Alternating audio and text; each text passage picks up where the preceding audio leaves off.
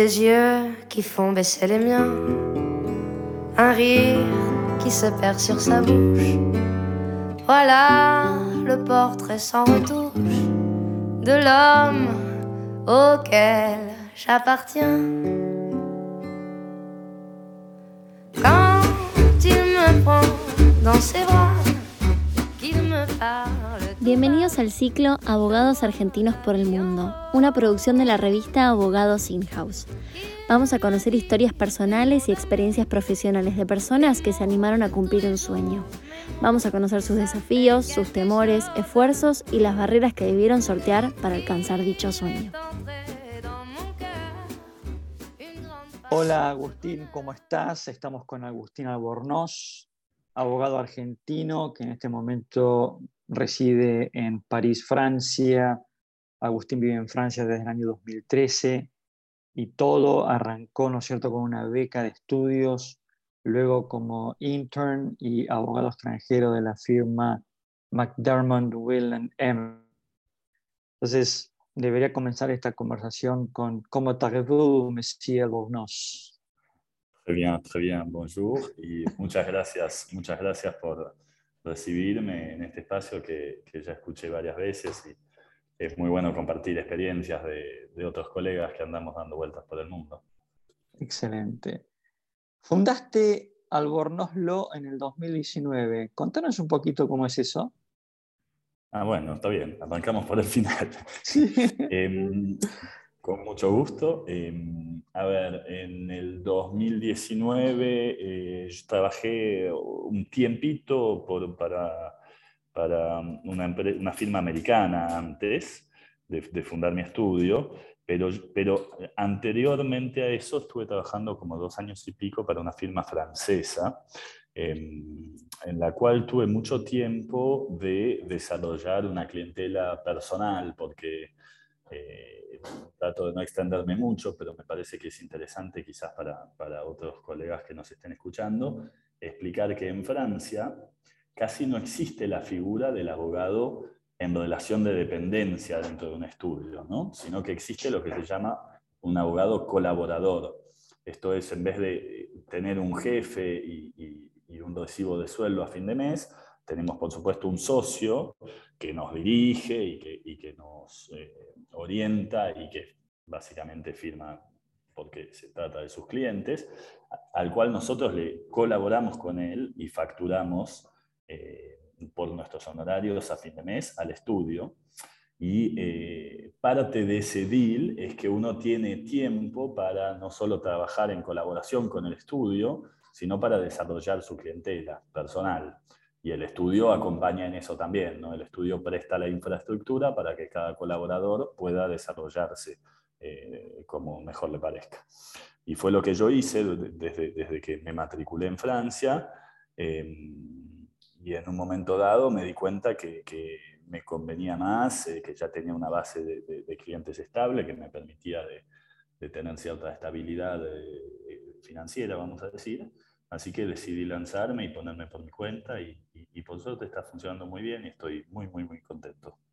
Bueno, arrancamos por el final porque eh, debo confesarte que de todas nuestras entrevistas que estamos teniendo con abogados argentinos por el mundo, son contados con los dedos de una sola mano los profesionales que han tenido la capacidad de poder generar su propio estudio jurídico. Por eso eh, quise arrancar por acá porque me parecía algo francamente fuera de lo común y algo súper sí. desafiante. Eh, no es fácil ser un extranjero eh, y armar tu propio buffet. Por eso eh, me parecía un dato muy interesante compartir esto contigo y desde ya te felicito por, por, por, porque la verdad que, reitero, uno nunca deja de ser extranjero cuando es la primera generación de inmigrantes, ¿no? Siempre uno este, eh, es en esos países, es un foráneo. Con lo cual, bueno. eh, muy bien y, y, y, felicitaciones. Ahora, ahora sí, quiero ir un poquito para atrás. bueno, ahora gracias un poquito por las para atrás. No, por favor, bien merecidas.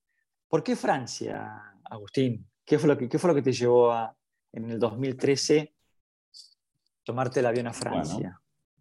A ver, em, esa es una pregunta que acá me hacen mucho y, la respuesta es que, de verdad yo no, no, lo elegí del todo y no tenía especialmente pensado venir a Francia. Yo sí estaba trabajando en, un estudio muy grande en, en, Buenos Aires en ese momento, que era Mitrani Caballero Jami Luis Moreno, que ahora se, se separó, digamos, eh, mitad de mi caballero sigue existiendo, pero se, se, Ham se fue por otro lado, bueno, no importa.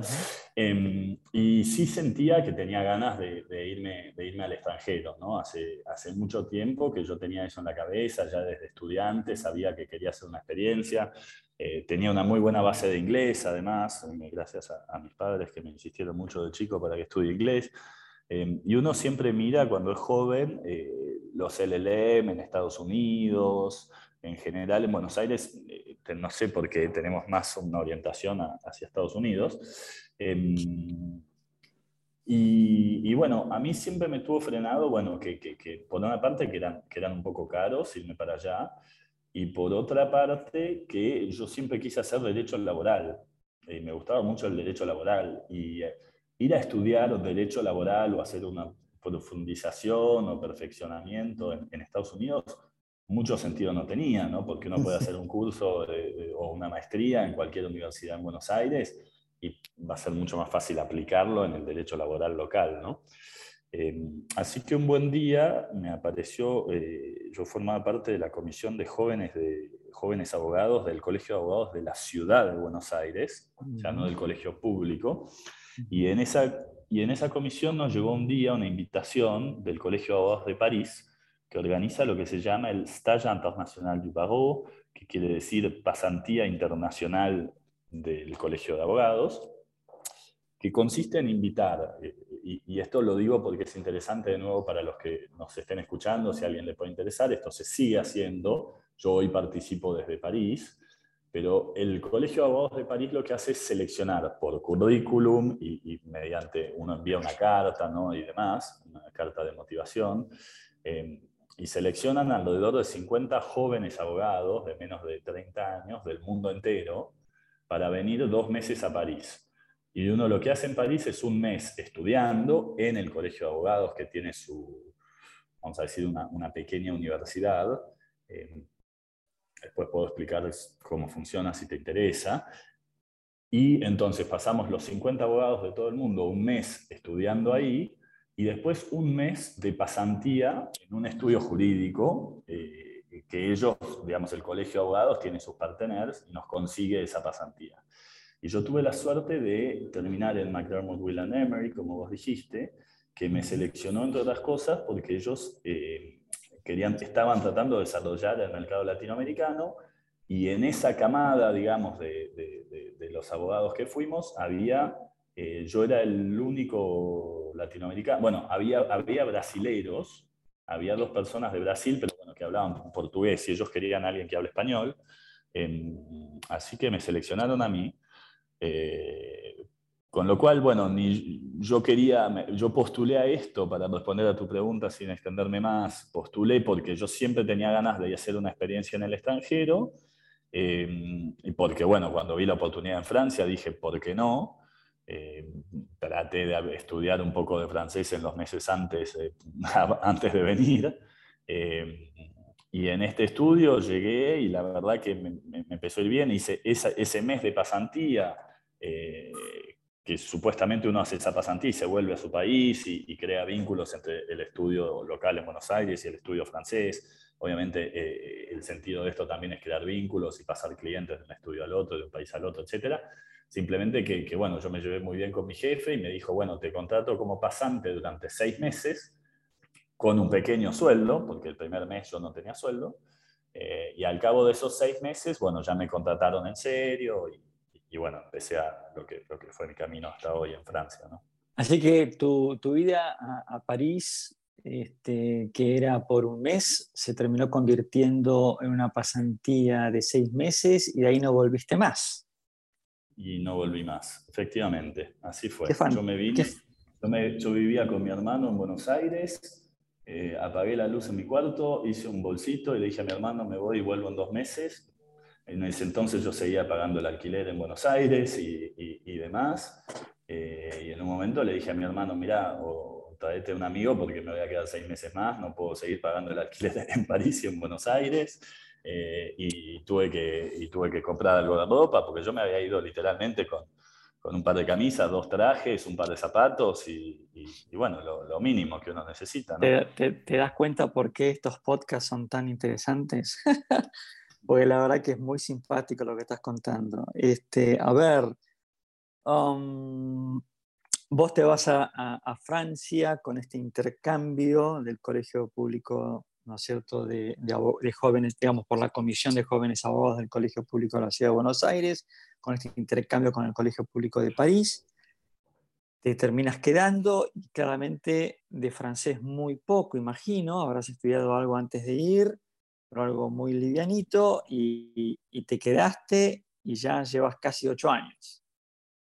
Mira, eh, es exactamente eso. Te agrego, de, porque si, si, alguien me escucha me van a matar. Yo eh, fui, tuve la suerte de ir a un colegio privado en, en, Buenos Aires, en el cual teníamos clase de francés muy poquito, una hora por semana.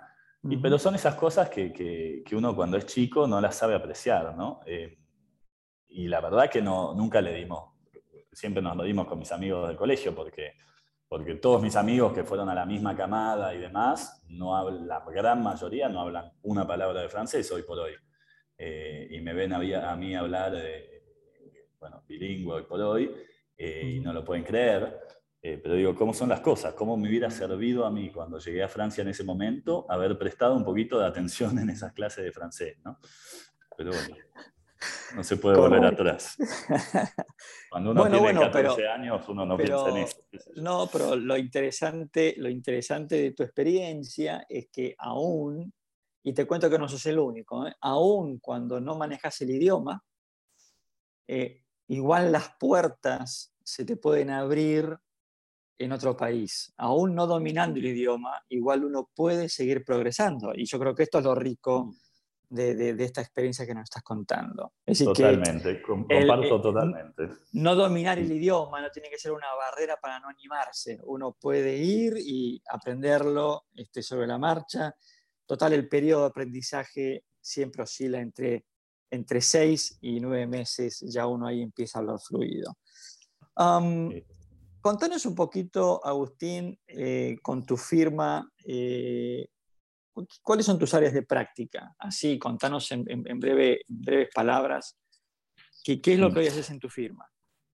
Yo sigo haciendo derecho laboral, lo mismo que, que, hago desde, desde que me recibí, en verdad unos meses antes de recibirme, ya en Buenos Aires, eh, yo hice toda la carrera trabajando para un estudio que hacía más derecho administrativo y contencioso comercial, eh, trabajando como procurador, digamos, pateando tribunales, como, como se hacía en la época en que, en que no había eh, posibilidad de revisar los expedientes de manera virtual y demás. Eh, y antes de recibirme me fui a un, a, un estudio boutique que hacía derecho laboral, después pasé a este estudio más grande del que, del que, les hablaba, donde había un equipo de laboral de 15 personas, y de ahí me fui a, a Francia y siempre, siempre en cada estudio que estuve en Francia hice derecho laboral.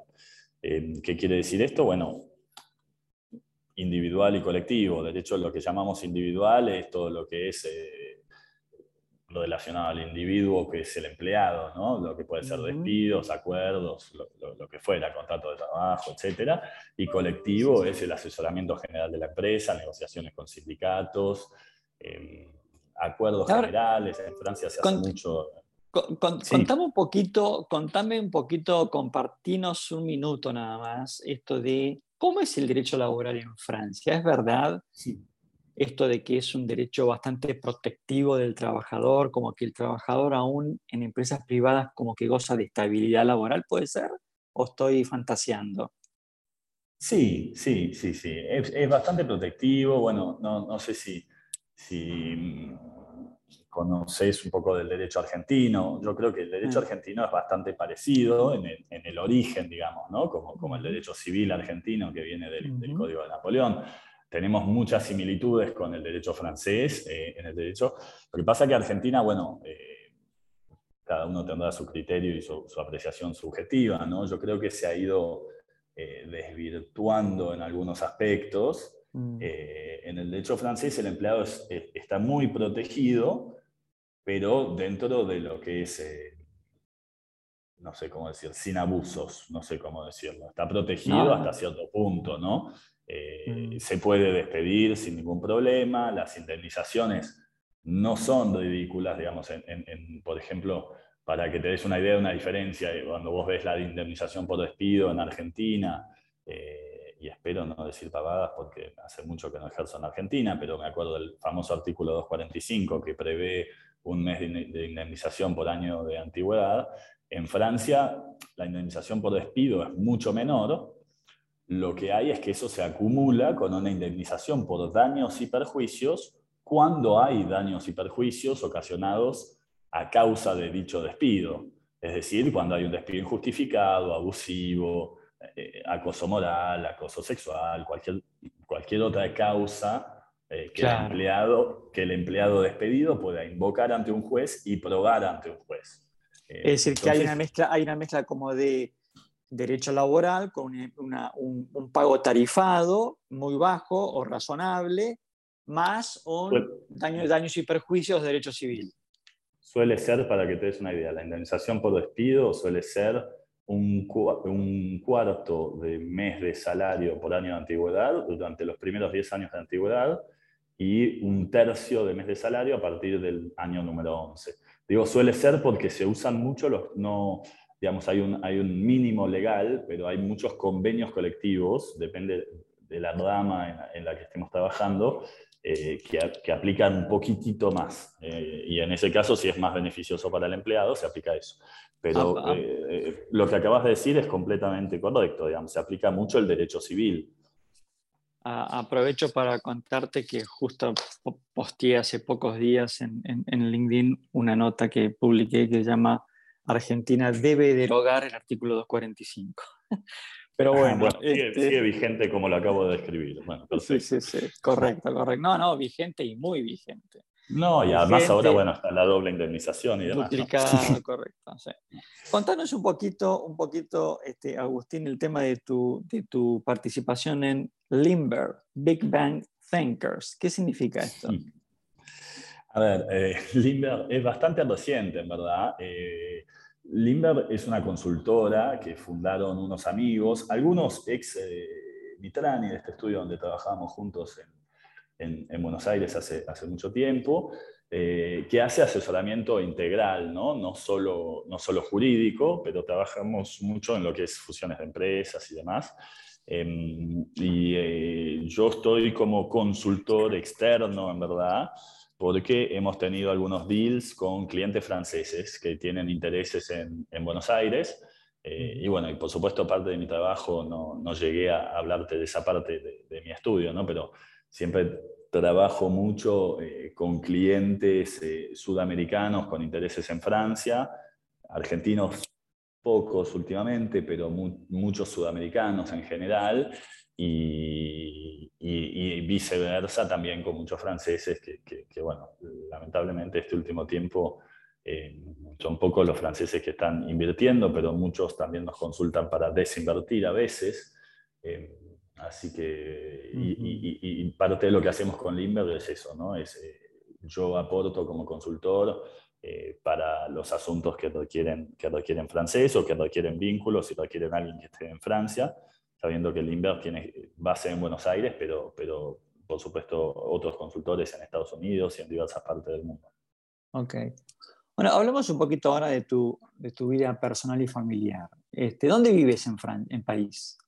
¿Cómo no? Bueno, vivo hoy por hoy en el 2, en Sentier, que es, eh, es cerca de Châtelet, eh, o sea, en el, en el, centro de París, digamos. París es, eh, para, para, los que no conozcan, París es, es una espiral que está dividida en arrondissements, que serían como distritos, donde el 1 está en el centro y después es 2, 3, 4, 5, hasta el 20, digamos, a medida, es como un caracol, ¿no? El 1 es el corazón, y el 20 está más afuera.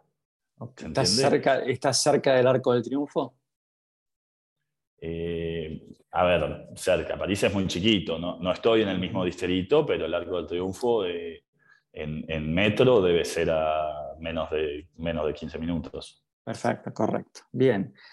Y, ya estás hace ocho años, me contabas que estás casado con una francesa. ¿Cómo se llama la francesa?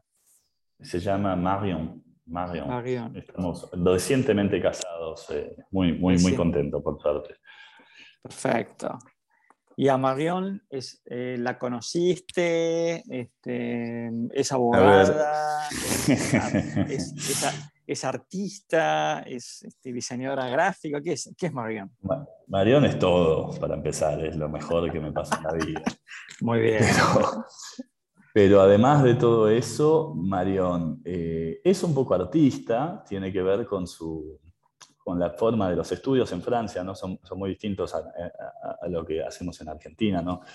Los, chicos tienen, eh, eh, se puede hacer varias carreras en simultáneo, uno hace una maestría en una cosa, dos años de una, dos años de otra, y Marión después trabajó como, se recibió de abogada básicamente, prestó juramento, digamos, en el Colegio de Abogados, pero no, nunca ejerció, porque acá, como te decía, esto de ser colaborador y demás, eh, la profesión de abogado es una profesión muy regulada en Francia y muy, muy estricta en, muchos aspectos, contables, profesionales y demás. Eh, se, se, toma muy en serio esto de ser auxiliar de la justicia, entonces uno es como es casi como un juez y tiene muchas limitantes, ¿no? Tiene muchos beneficios ser abogado, pero tiene muchas limitaciones y muchas cosas que uno no puede hacer. Entre ellas, trabajar como abogado in-house. Y ella se fue eh, a trabajar como abogada, que es lo que hace hoy, trabaja en protección de datos personales, eh, trabaja con todo lo que es cookies, eh, publicidad digital, etc. Em, y está muy contenta, por suerte, pero bueno, acá en Francia eso se llama jurista, porque justamente la gente, por más que hayan, hayan tenido el diploma de abogados, si se van a trabajar para una empresa, no pueden ejercer como abogados, no pueden tener matrícula vigente, digamos, ¿no? Así que Marion se dedica a eso. Eh, y me preguntaste cómo la conocí también. Eh, que me divierte, siempre, siempre me divierte contarlo porque yo, y también me parece que viene al caso, ¿no? que es eh, las cosas que uno hace cuando está en el extranjero. ¿no? Yo para, para buscar hacerme amigos y demás, volví a jugar al rugby, que yo jugaba, jugaba de chico en Buenos Aires bueno, había dejado con los estudios y, el trabajo y demás, había dejado con la edad también. Y volví, me anoté eh, por amigos de amigos, que conocí a alguien que me invitó a comer y me dijo, ah, vos jugabas al rugby cuando eras chico, venite, qué sé yo, tenemos un equipo. Le digo, no, mira, estoy viejo. No, pero venite, es un equipo de expatriados, ingleses, que, que está buenísimo y todo, viene gente de todo el mundo y nos divertimos un montón. Y bueno, y fui, y fui, y al día de hoy sigo jugando y tengo un montón de amigos por todas partes del mundo, de gente que viene a París a estudiar seis meses o un año y se anotan y juegan durante ese año, y, otros que estamos en París ya viviendo hace mucho. Em, y ahí conocí al hermano de Marión, que había vivido en China y hecho la misma experiencia en China, estudiando, volvió y dijo, quiero seguir jugando, él es francés, pero dijo, quiero seguir jugando con expatriados para mantener el inglés y demás me hice muy amigo de él eh, y fue él el que me presentó a Marión. Marión estaba viviendo en Barcelona, volvió a París por trabajo y ahí la conocí a ella y, un año más tarde y pico nos, casamos y su hermano es, hoy mi testigo de casamiento.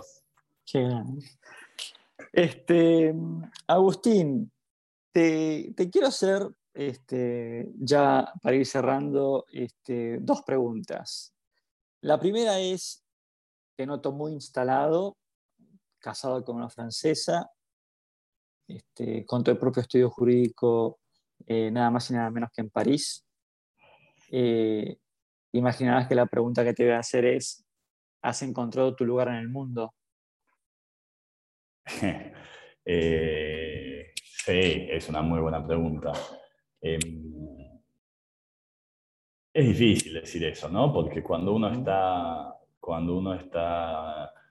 Argentina es Argentina, ¿no? Y cuando uno creció en Argentina y yo voy seguido, vuelvo, eh, tengo toda mi familia ahí, tengo una gran familia, somos nueve hermanos, eh, eh, yo disfruto mucho ir a Argentina, tengo mis amigos de, de chico, pero hoy por hoy, por lo que vos acabas de decir, ¿no? De, estoy muy contento en París, ya instalado con mi mujer, con un montón de amigos, con el estudio que está funcionando cada vez mejor, con un montón de, ¿no? Uno ya tiene su departamento, sus cosas, y dice, no, no, no me veo yéndome de París en, el corto plazo, no. Lo, hablo con mi mujer, lo hablamos con mi mujer, pero bueno, siempre yo le digo que mi lugar en el mundo hoy por hoy es ella, ¿no? Es donde esté mi familia y donde, donde fundemos nuestra familia. Y si algún día nos toca movernos a algún lado, yo, yo voy a ir a donde tenga que ir. No, muy bien. Hay ningún problema, digamos. excelente. Y la última pregunta, que sé que es muy difícil, pero te voy a pedir un esfuerzo, que es el siguiente. Si tuvieras que definir con una sola palabra, una sola palabra, estos ocho años en Francia, ¿cuál sería esa palabra? Mira, no me dejas mucho tiempo para pensar, pero lo primero que me viene a, la cabeza es aventura, diría, o, diversión. Diversión me gusta más. Vamos a, hacer dos. Me, he divertido mucho, ¿eh? y todo fue medio improvisado, como, como, bueno, no, no, no, tenemos tiempo de contarte todo, pero creo que con el principio de mi historia ya te das cuenta que esto fue improvisado, que he tenido momentos buenos, momentos malos, donde de golpe hasta para conseguir la visa, para poder quedarme, tenía un, empleador que me quería contratar y eh, que quería que me quede en el estudio, pero no teníamos los papeles, cómo hacemos, cómo no hacemos, en el medio me fui, estuve, no sé, unos meses trabajando desde Tailandia, haciendo cualquier otra cosa, pero trabajando para Francia. Eh, no sé, un montón de cosas y, todo improvisado, pero muy, muy divertido para, llegar hasta hoy, donde, donde me sigo divirtiendo mucho, la verdad, y estoy muy contento con, con, mi vida actual, así que diversión, quedémonos con eso. Agustín, la verdad que fue un gusto haberte conocido en este podcast, nos encantó este, tenerte en este encuentro, te agradecemos que nos hayas abierto un poquitito las puertas de tu casa, por así decirlo. Mm. Desde, desde acá te quiero mandar un fuerte abrazo, felicitaciones, saludos a Marion. Y una vez más, este, agradecerte que nos hayas acompañado. Bueno, muchísimas gracias a ustedes, eh, Augusto, eh, bueno, y Oriana también por haberme dado esta oportunidad. Eh, encantado de, poder compartir un poco de mi vida y, si alguien está escuchando y le interesa venir a París o tiene dudas, eh, podrá contactarme como sea y yo siempre encantado de recibir argentinos, de ayudar a la gente y demás. Así que que se Buenísimo. Excelente. Excelente.